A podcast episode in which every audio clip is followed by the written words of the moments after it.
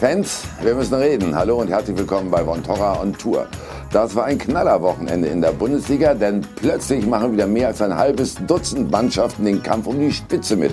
Darunter auch Bayer Leverkusen, das Team kam aus der Tiefe des Raumes durch zwei 2 zu 1 Siege in den letzten beiden Wochen. Mein Gast war zwar gestern zum, äh, oder vorgestern zum Zuschauen verurteilt, aber er gehört normalerweise zu den Stützen seiner Mannschaft. Mit 17 schon in der Bundesliga unterwegs und nächstes Jahr kann er, wenn alles gut läuft, sein erstes richtig großes Turnier bei den Erwachsenen spielen. Groß, robust, zweikampfstark. Jonathan Tah hat sich schon in jungen Jahren zu einem der besten Innenverteidiger Deutschlands entwickelt. Ist ein sehr, sehr guter Defensivspieler. Der hat alles, also der ist schnell, der ist kräftig. Also von daher ist ein Spieler, der, ja, der alles mitbringt. Der 23-Jährige ein Profi durch und durch. Keine Allüren, keine Skandale. Jonathan Tah, ein geerdeter und nachdenklicher junger Mann. Das war er schon immer. Wenn ich mich verletze, wer weiß, ähm, muss ich ja irgendeine andere Option haben, dass ich trotzdem mein Leben absichere. Und das mache ich dann mit dem Abitur. Jonathan Tah, ein Vorbild und Musterprofi, der den Traum vieler Jugendlicher lebt. Und da ist er. Herzlich willkommen, Jonathan Tah. Danke. Am Samstag wegen Rot gesperrt.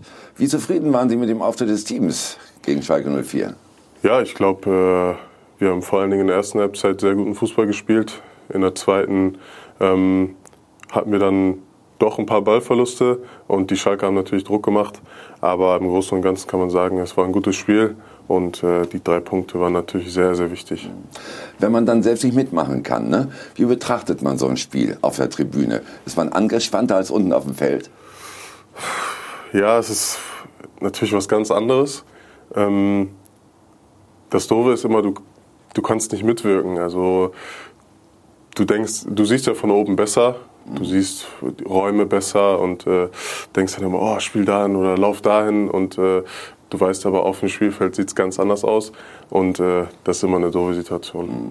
Also während des Spiels kann man ja auch überhaupt nicht Einfluss nehmen, logischerweise. Überhaupt nicht. Aber vorher vielleicht? Also sind Sie zum Beispiel bei der Mannschaftsbesprechung dann noch dabei, auch wenn Sie gesperrt sind? Wie ist das? Ähm, nee, bei der Mannschaftsbesprechung ist keiner dabei. Auch, auch die Spieler, die dann äh, so nicht im Kader sind. Also nur die ersten ähm, elf praktisch dann? Also, oder 18, wenn genau, die, ja. Hm? Genau, 18 ähm, oder jetzt sogar 20. Mhm. Ähm, und sonst ist keiner da und dann sieht man sich meistens nach dem Spiel. Und äh, mhm. ja, jetzt war die Stimmung nach dem Spiel super und äh, ja. deswegen hat es auch Spaß gemacht, dann runterzugehen. Dann nimmt ja auch ein direkter Konkurrent ihren Platz ein, ne? Dragovic jetzt zum Beispiel. Äh, schwingen da so Ängste mit, hey, der kann mich mit einer guten Leistung rauskegeln aus der Stammmannschaft? Nee, eigentlich nicht. Ich äh, ich wünsche mir, dass er gut spielt. Ich wünsche mir, dass wir gewinnen ähm, und dass wir auch kein Gegentor kriegen. Das haben wir nicht hinbekommen am Samstag, aber ähm, trotzdem, ich freue mich, äh, wenn er gut spielt. Und äh, mhm. ja, also Nee, da hat man nicht so Angst vor. Oder? Ja, ist ja nur auch gut gelaufen. Jetzt, ich habe es am Anfang gesagt, zwei Siege am Stück. Leverkusen ist wieder dabei. Welche Zwischenbilanz würden Sie ziehen und wo kann es jetzt hingehen in der Bundesliga? Ja, ich glaube, äh, diese drei Punkte waren sehr, sehr wichtig und äh, auch richtungsweisend natürlich. Ähm, wenn wir die nicht geholt hätten, dann wären wir immer noch so ein bisschen in der Mitte. Und äh, jetzt sind wir schon oben dran und äh, können sagen, dass wir da oben mitspielen. Das wollen wir auch. Ich, wir sind äh, ein ambitionierter Verein, eine ambitionierte Mannschaft. Wir wollen was erreichen und äh, wir wollen da oben immer mit dabei sein. Und ich glaube auch, dass wir die Qualität dazu haben und äh, dass das auch unser Anspruch sein sollte. So, und jetzt unter der Woche ist ja immer noch die Chance da, weiterzukommen, die Gruppenphase gut zu überstehen. Da ist aber ein Sieg gegen Juventus Pflicht und Atletico darf nicht gleichzeitig auch gewinnen. Puh, schwerer Gang, oder? Ja, schwerer Gang. Äh, ich glaube, wichtig ist, dass wir uns auf unser Spiel fokussieren, ähm, alles reinhauen, ähm, ich denke, wir gehen mit einem sehr guten Gefühl in das Spiel, mit sehr viel Selbst Selbstvertrauen. Wir spielen zu Hause und ähm, ja, das müssen wir einfach für uns nutzen, die Situation. Und äh, was die anderen machen, können wir eh nicht beeinflussen. Deswegen sollten wir uns wirklich nur darauf fokussieren, unsere Leistung bringen, unser Spiel, ähm, den aufdrücken hier bei uns und äh, ja, dann am Ende nach dem Spiel darauf hoffen, dass die anderen halt ähm, so gespielt haben, dass wir weiterkommen. Das ist der Punkt. Ihr könnt es eigentlich nicht mehr selber richten. Äh, inwieweit ist da gerade so mh, die Niederlage gegen Lok Moskau ganz am Anfang äh, umso ärgerlicher? ja, die ist extrem ärgerlich gewesen und äh, jetzt gerade in dieser Situation vielleicht noch ärgerlicher, dass man sich denkt, boah, was haben wir da gemacht? Aber ähm, wir müssen nach vorne schauen und es bringt nichts, äh, sich damit zu beschäftigen. Es bringt nichts, sich mit der Vergangenheit ähm, so zu beschäftigen. Äh, das ist jetzt ein Weilchen her. Man kann es eh nicht mehr ändern und äh, wir müssen jetzt die Situation so annehmen, wie sie ist. Was haben Sie für ein Gefühl gegen Juve? Ja, wie schon gesagt, ein sehr gutes Gefühl mit den beiden letzten Siegen. Ähm, und man hat auch da gesehen, ähm, dass irgendwo was drin war. Und äh, das Spiel wurde danach vielleicht äh, ein bisschen sehr auseinandergerupft und dass wir überhaupt keine Chance hatten. Ich habe es anders gesehen. Ähm, und ich glaube, mit diesem Gefühl, was wir jetzt haben, dass wir ähm, auf jeden Fall die Möglichkeit haben, gegen Juve zu gewinnen. Und Sie werden ja wieder dabei sein und das Team unterstützen. Dabei sind wir jetzt dann automatisch bei dem Spieler Jonathan Tah. 136 Mal ist er in der Bundesliga schon aufgelaufen mit nur 23 Jahren, hat noch Großes vor sich. Er könnte sich also viel darauf einbilden, aber der Mann ist auf dem Teppich geblieben. Es war von Beginn an eine Karriere wie aus dem Bilderbuch. Steil nach oben, ohne größere Rückschläge. Jonathan Tah, einer, der was aus seinem gottgegebenen Talent gemacht hat. Er ist ein Spieler auf jeden Fall mit äh, viel Potenzial. Er ist willig, er ist ein Vorbild. Der ist ein richtig starker Spieler, also der ist äh, jung, aber der hat alles, also der ist schnell, der ist kräftig. Begonnen hat alles hier in Hamburg. Mit zarten 15 Jahren zieht Jonathan Tah zu Hause aus. Das HSV-Internat wird seine neue Heimat. Ein großer und zugleich schwerer Schritt für alle Beteiligten. Fällt auf jeden Fall ziemlich schwer. Ähm, aber ich kann ja öfters zu Hause sein als andere, weil es ja nicht so weit voneinander entfernt ist. Und andererseits ist es auch gut, weil man lernt, für sich selber zu sorgen, alleine zu leben, selber waschen. Das kann dann halt nicht mehr Mama machen, sondern muss man selber machen. Das war am Anfang relativ schwer. Also er sagte auch im Auto damals, wie ich ihn hingefahren habe, äh, den ersten Abend, da hat er gesagt, das ist schon ein komisches Gefühl, mit 15 schon zu Hause ausziehen. Und genauso ging mir das als Mutter natürlich auch. Man, man hat totalen Kontrollverlust, sage ich mal, den man als Mutter ja eigentlich schon hat, die Kontrolle. Jonathan, genannt Jona, macht sich schnell einen Namen und das bundesweit. Er durchläuft sämtliche U-Nationalmannschaften, meist als Kapitän. Ta, ein Ausnahme-Innenverteidiger mit außergewöhnlichen Fähigkeiten. So viel steht fest. Also er bringt von seinen physischen Voraussetzungen und von seinem fußballerischen Können, bringt er es auf jeden Fall mit, jetzt schon in der U23 zu spielen, vielleicht sogar äh, im Profikader schon dabei zu sein. Und am 4. August 2013 war es dann tatsächlich soweit. Mit gerade einmal 17,5 Jahren feiert Jona sein Bundesliga-Debüt.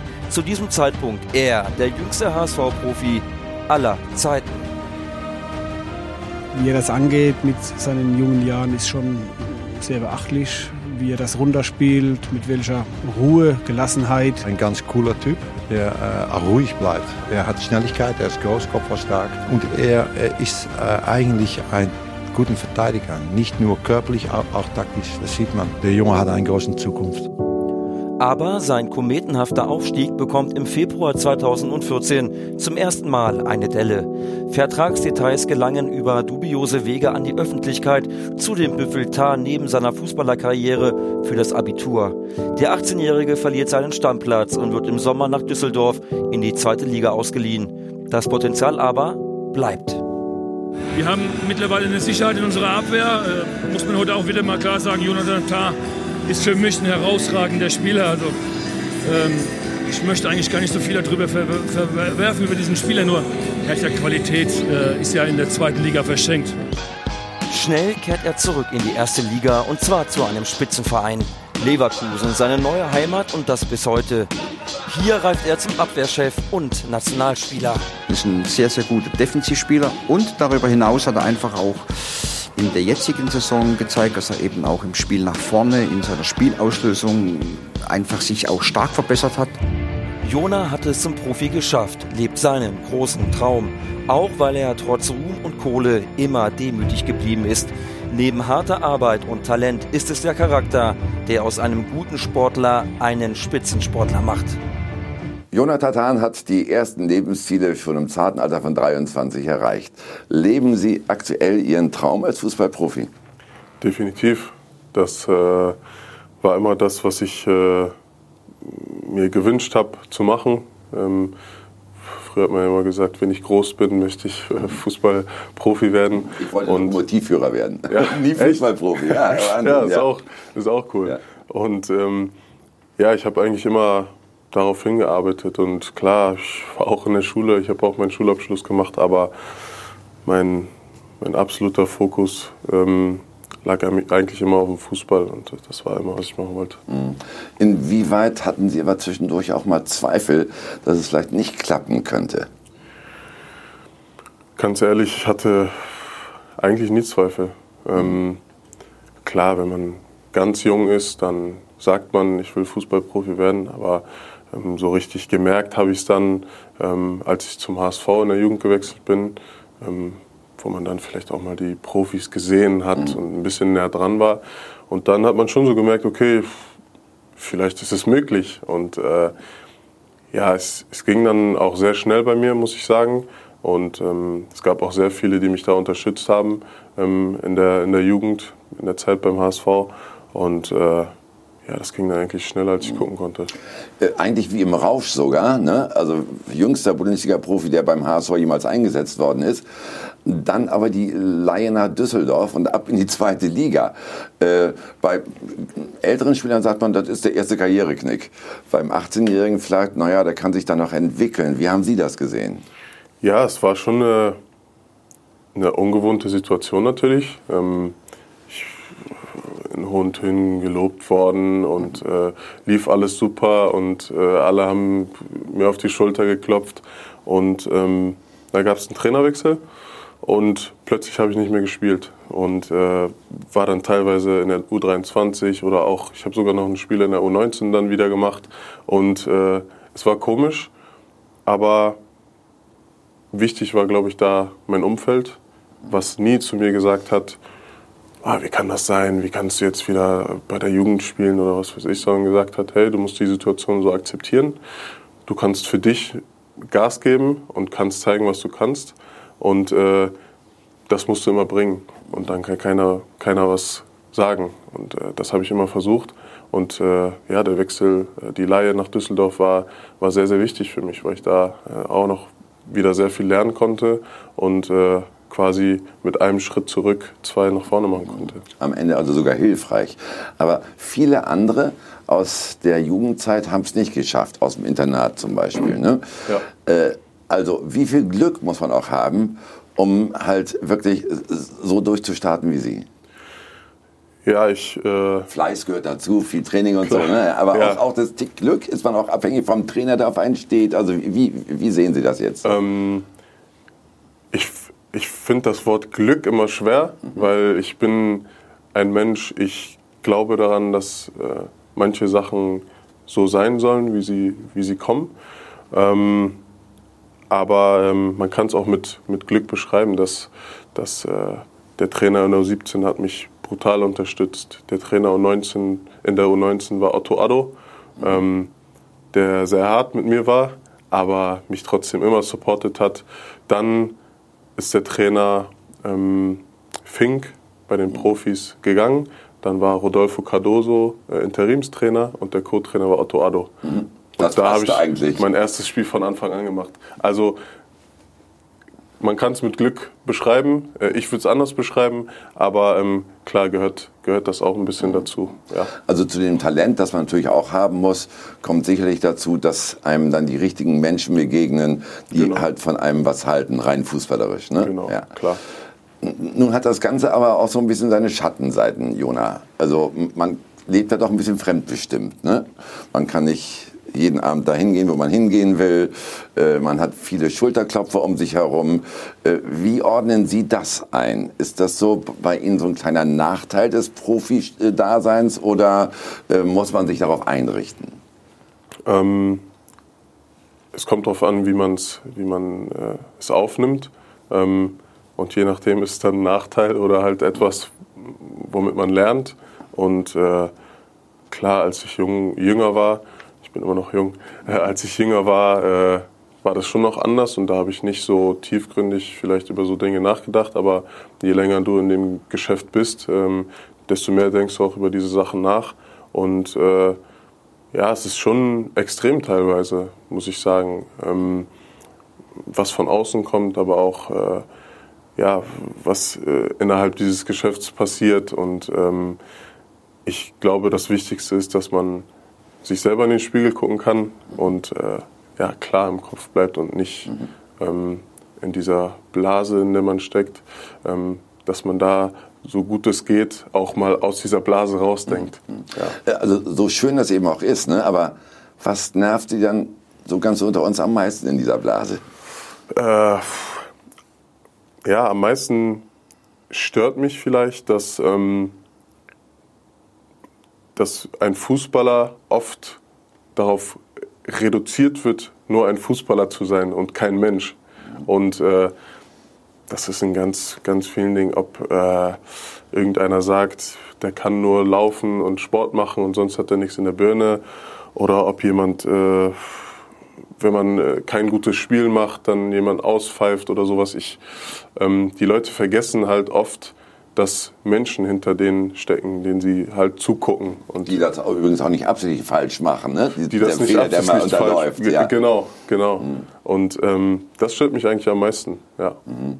Gut, und abseits des Platzes, da ist man ja auch halt doch ein bisschen, auch ein bisschen eingeschränkt, ne? Also Party machen geht nicht so doll, äh, sich öffentlich zeigen geht nicht so ganz doll. Äh, wünschen sich da manchmal auch eventuell eher doch unerkannt zu bleiben? Äh ich war nie so der Partytyp, muss mhm. ich sagen. Ähm, klar gibt es manchmal Situationen, wo man sich denkt, boah, jetzt würde ich auch gern mal äh, Ruhe haben, weiß nicht, wenn man mit der Freundin ist oder mit der Familie mal unterwegs, unterwegs ist und einfach die Zeit genießen möchte. Ähm, ich würde nicht sagen, dass es stört, aber dann denkt man sich vielleicht manchmal, okay, jetzt wäre ich auch gern mal ein unbekanntes Gesicht. Mhm. Äh, unterm Strich überwiegen aber die Vorteile, oder?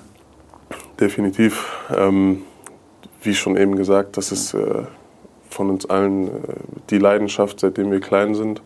Ähm, wir führen ein sehr privilegiertes Leben, das muss man auch dazu sagen. Ähm, natürlich hat das auch Vorteile und ähm, es macht uns allen Spaß. Und äh, davon, von diesen äh, negativen Umständen, über die man dann manchmal nachdenkt, darf man sich einfach nicht äh, verrückt machen lassen. Wenn man dahin kommen will, wo Sie jetzt sind, dann braucht man natürlich aber auch Unterstützer. Wir haben vorhin schon kurz darüber geredet, dass Otto Addo eben so einer war.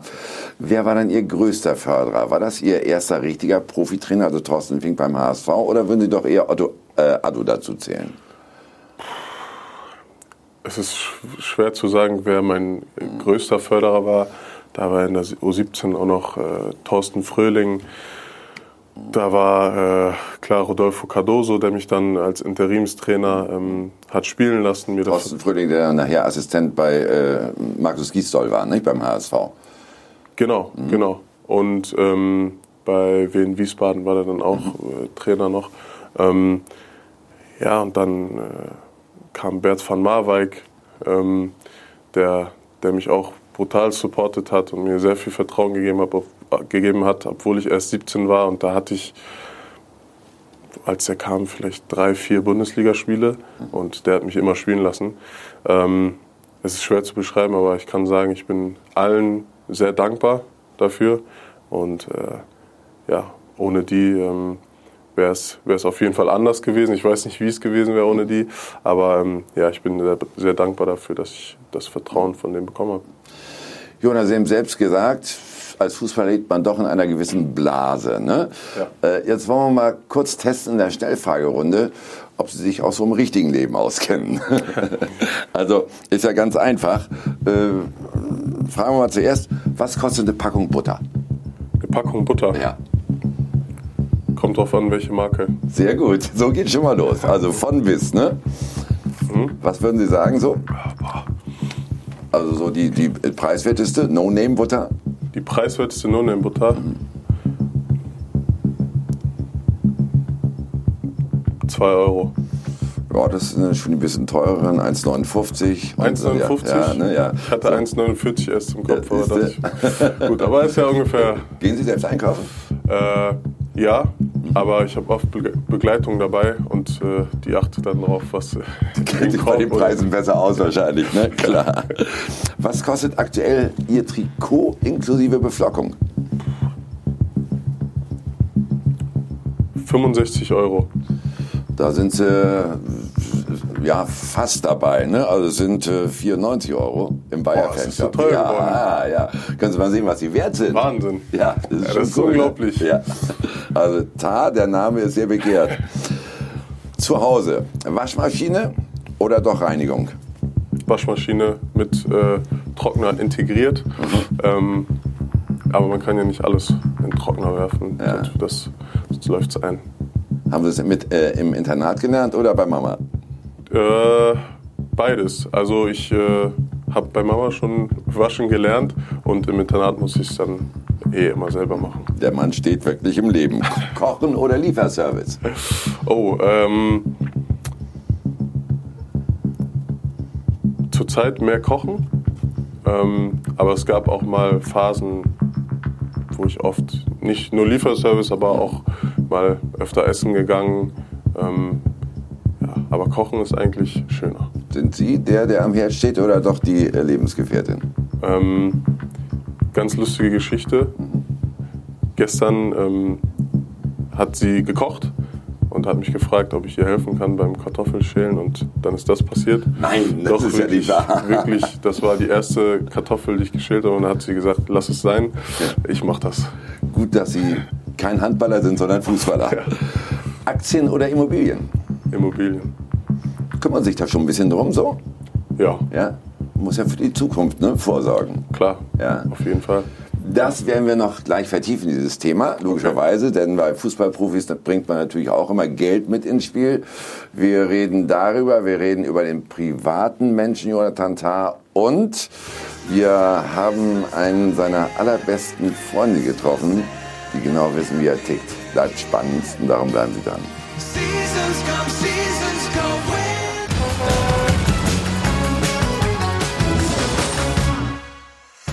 Wir sind zurück bei Von Torra und Tour, heute mit Jonathan Tah, dem Profi von Bayer Leverkusen. Geld ist ein großes Thema im Profifußball, bei Ihnen auch. Kennen Sie Ihren genauen Kontostand? Ja. Ja? Den verraten wir aber natürlich hier Nein. nicht, ne? ist völlig klar. Aber welchen Einfluss haben Sie selbst auf Geldanlagen?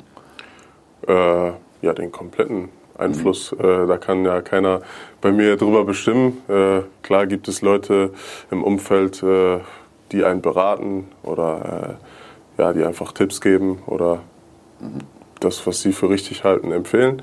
Ähm, aber wichtig ist, glaube ich, dass man sich selber auch damit beschäftigt. Können Sie sich noch daran erinnern, als Sie so Ihren ersten großen Vertrag unterschrieben haben?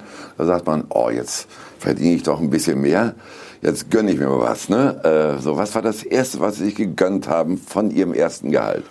Äh, ganz ehrlich, ich habe nicht mir selber was gegönnt, sondern äh, meiner Mutter, ähm, weil wir lange Zeit kein Auto hatten und sie mich und meine Schwester ähm, dann immer in der Bahn begleitet hat und äh, weil es eine schwierige Zeit war, glaube ich, für sie, weil sie ähm, auch noch jeden Tag gearbeitet hat und äh, deswegen habe ich ihr ein Auto gekauft. Das war das Erste. Boah, Respekt, muss ich schon sagen, ja. Hatte Mama Tränen in den Augen, oder? Ja, Ja. kann ich mir so ganz gut vorstellen, klar. Wenn man aber halt so jung über sehr viel Geld verfügt, ne?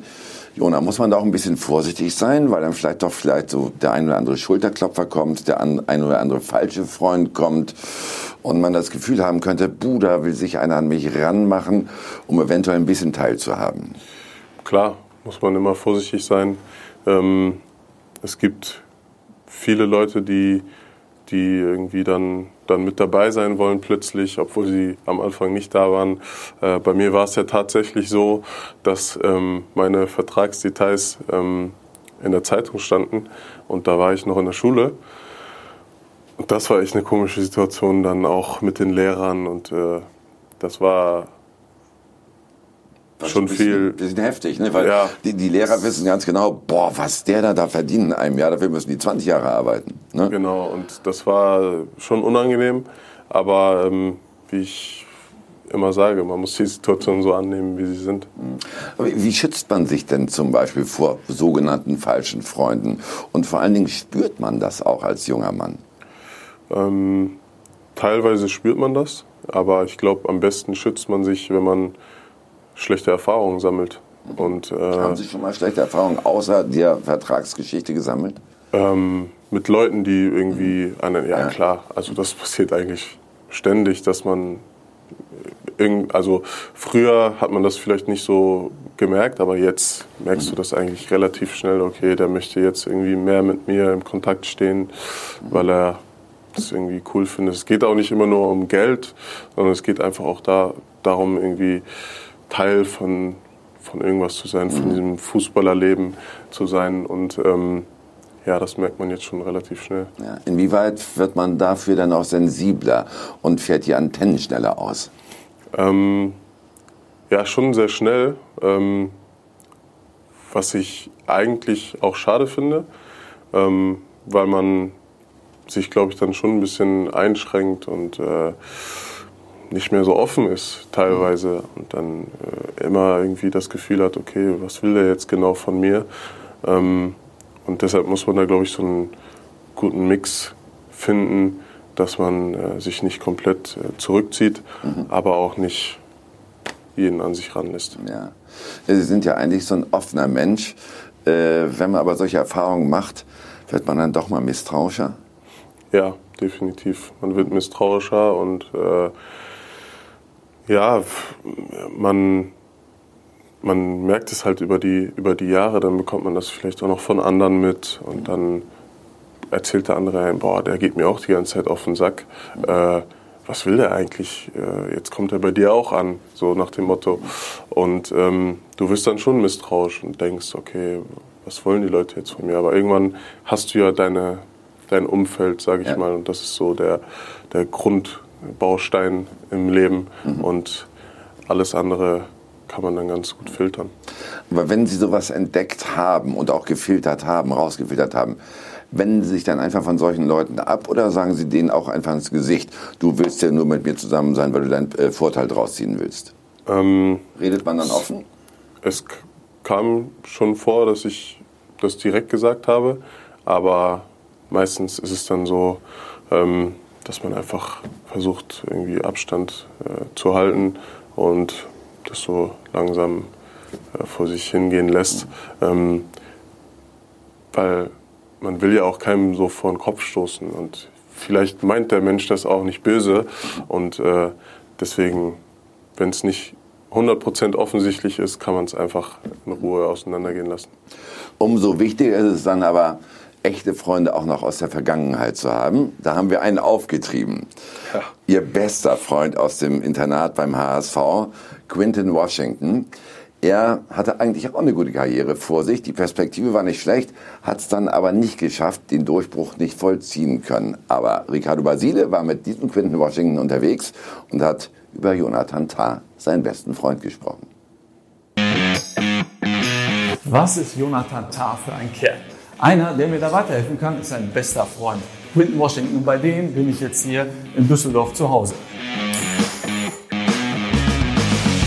Quinton, was geht? Hi Ricardo, komm rein. Schön, dass wir da sein können. Ja, gerne, komm rein. Schick hier. Ah, danke, danke. Quinton, du und Jonathan, seit wann seid ihr Best Buddies? Seitdem wir 15, 16 sind. Ich bin ja ein Jahr älter als er, also so um den Dreh. Wie kam das? Ähm, durch den Fußball eigentlich. Wir, also ich zum HSV gekommen bin, ist Jona auch dahin gegangen. Und seitdem eigentlich fast nicht mehr ohne einander, kann man schon fast sagen. Ihr habt ja in der Jugend, hast du gerade gesagt, zusammen gekickt. Wer war der Bessere? Ja. ähm, ich fand ihn immer den. Ja. ich, ähm, ich fand ihn den Besseren, aber ich hoffe, dass er dann auch denkt, dass ich in seinen Augen der Bessere war. Dann sind wir wieder ausgeglichen. Ähm, er, ist ja dann, er ist ja dann irgendwann durch die Decke gegangen. Hat das eure Freundschaft in irgendeiner Weise verändert? Äh, auf gar keinen Fall, eher im Gegenteil. Ja, warum? Ja, weil es für Jona natürlich auch wieder was anderes war. Wenn mal mit 17 an der Bundesliga spielst, natürlich dann auch ein, auch ein Wahnsinnsding. Und wir äh, natürlich dadurch dann noch dicker zusammengewachsen sind, weil es einfach Dinge sind, die man erstmal verarbeiten muss. Auch wenn wir das erste Mal, als er dann noch gespielt hat, dann saßen wir dann da und haben wir uns angeguckt und konnten selber nicht glauben. Und sagte auch, ey, ich habe es gerade geschafft. Wie oft seht ihr euch denn jetzt eigentlich noch? Ja, wir haben bis vor kurzem haben wir noch zusammen gewohnt. Ach Mensch. Ja. Also wegen der Frau musstet ihr beide euch trennen? nee, nicht wegen der Frau. Aber wenn ihr bis vor anderthalb Wochen noch zusammen gewohnt habt, wer war denn der ordentlichere? Ja. Da bin ich der ordentlich. ja? ja, doch schon.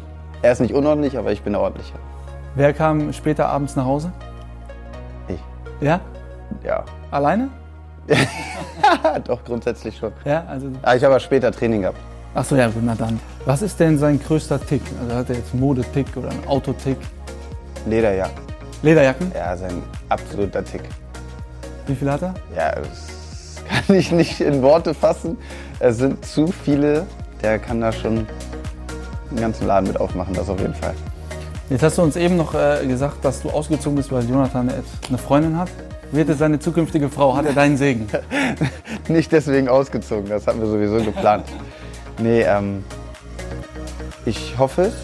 Wäre natürlich gut, wenn es klappt und hält. Ich hoffe es. Quinn, wir haben noch ein paar alte Aufnahmen von uns mitgebracht. Äh, ich habe die hier dabei auf dem iPad. Kannst du uns ein bisschen was dazu erzählen, Alter? ja, die guten alten Internatszeiten, ne? Lang ist her? Ja, sehr lang, aber... Äh, War das die schönste Zeit in eurem Leben?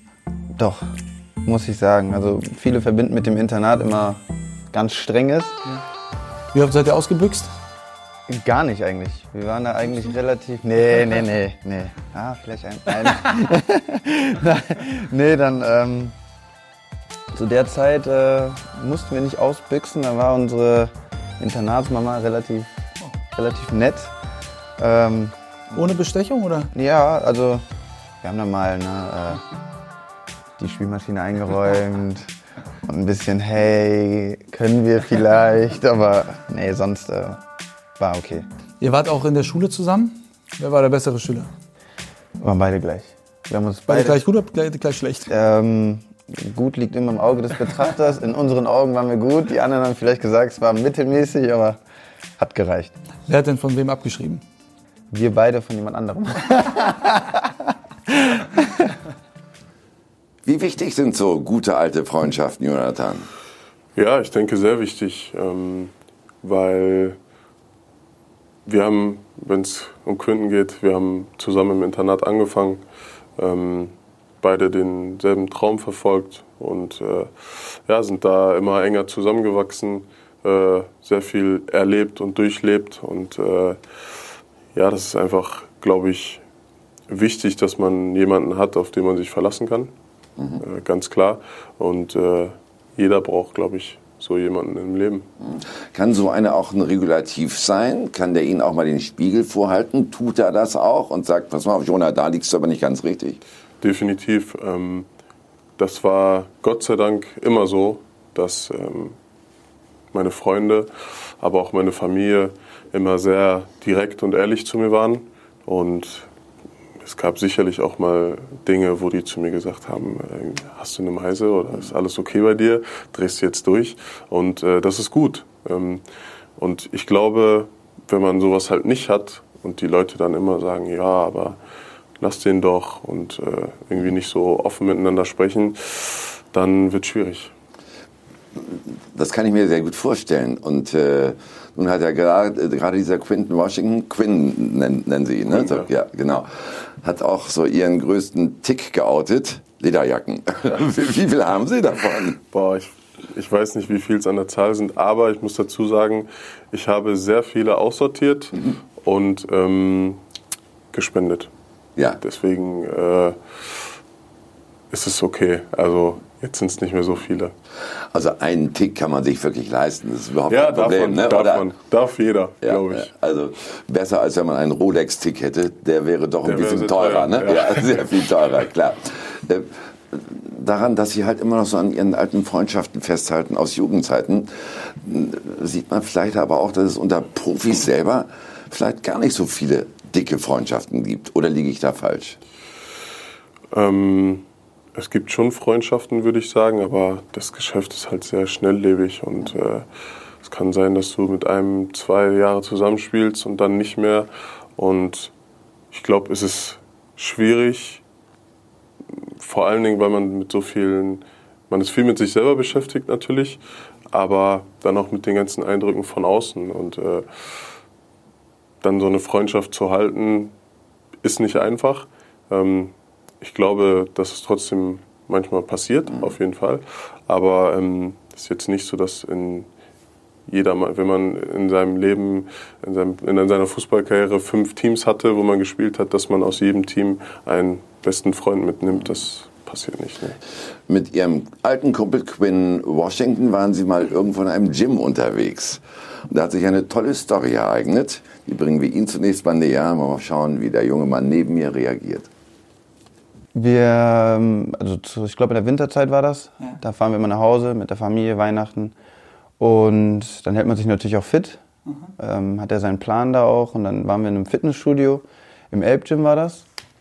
Und dann hat der, ich glaube, das war ja der Besitzer des Gyms, hat uns gefragt, hey Jungs, wollt ihr mal euren BMI wissen?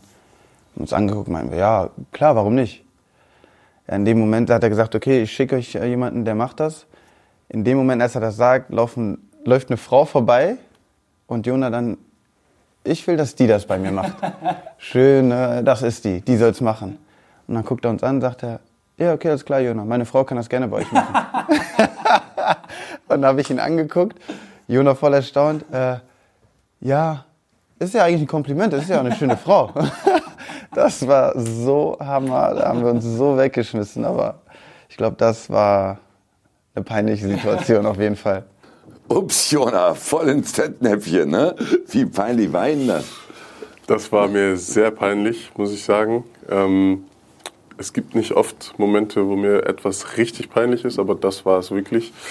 Und äh, ja, war dann so. Ich habe versucht, so gut es geht, da rauszukommen. Habe ihm gesagt, ja, ist ja ein Kompliment. Er hat es Gott sei Dank auch nicht äh, als so schlimm empfunden. Und äh, ja, war dann okay. Dann haken wir das jetzt mal auch ganz schnell ab genau. und schauen in die Zukunft. Also, genau. in Leverkusen haben Sie den Vertrag bis 2023. Wie sehen die Pläne danach aus? Haben Sie schon was im Kopf?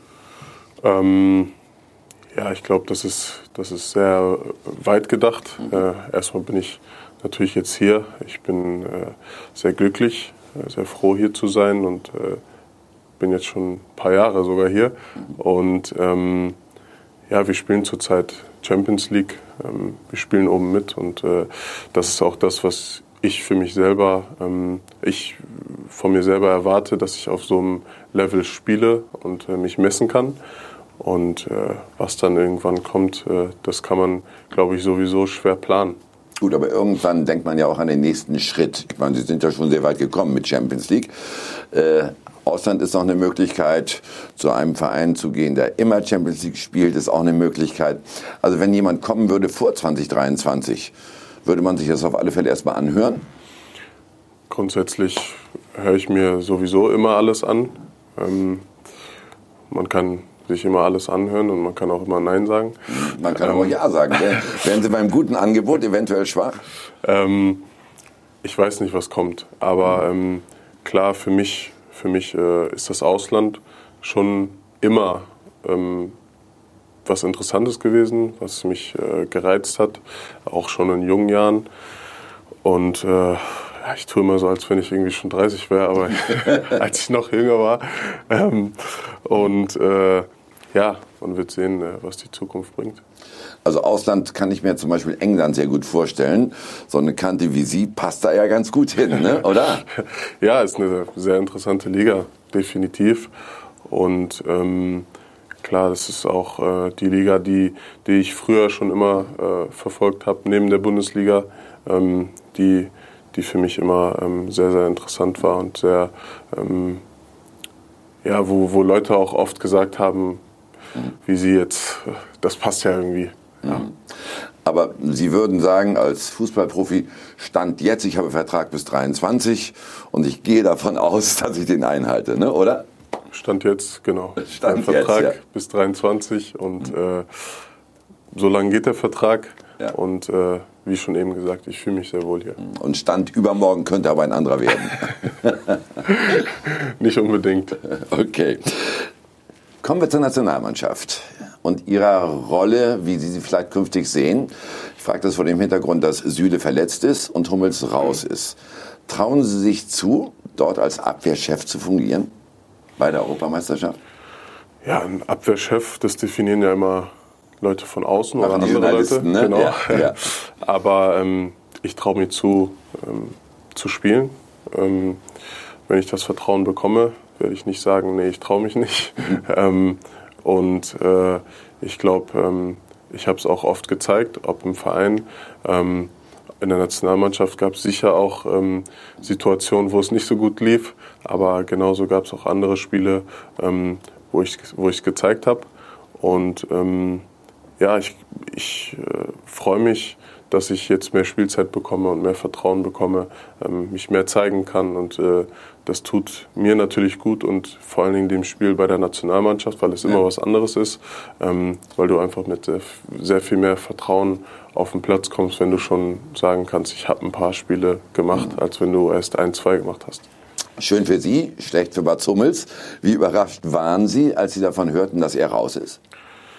Ähm, ja, nicht nur Mats, äh, es waren auch noch andere, die, die dann äh, nicht mehr dabei waren. Ähm, es war natürlich für mich anfangs eine, eine komische Situation. War ja noch ein zweiter Innenverteidiger mit Boateng, der eben auch nicht mehr dabei war, was ihre Chancen logischerweise wieder erhöht hat. Ne? Aber war eine komische Situation. Da war eine komische ja. Situation, genau, weil äh, als ich 2016 das erste Mal dabei war, da waren auch noch ganz andere, Schweinsteiger, Podolski, die waren auch noch alle da und äh, dann hat man schon so gemerkt, okay, es verändert sich jetzt was, was äh, im Gegenzug natürlich bedeutet, wir oder ich als äh, jüngere Spieler müssen mehr Verantwortung übernehmen. Mhm.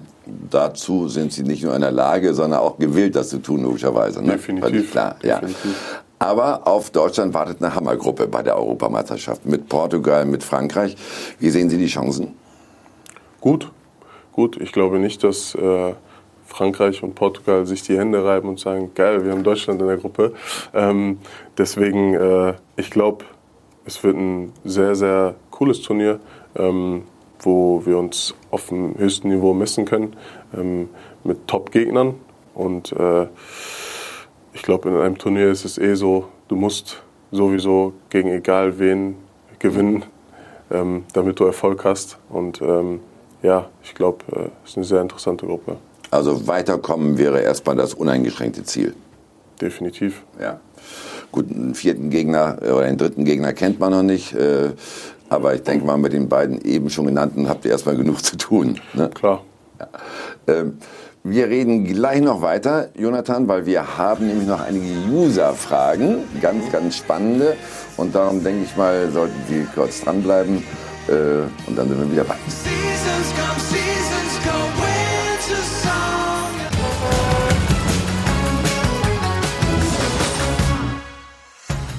Wir sind zurück bei Vontora und Tour mit unserer Schlussrunde. Die Fanfragen werden eingeläutet. Also, an eins.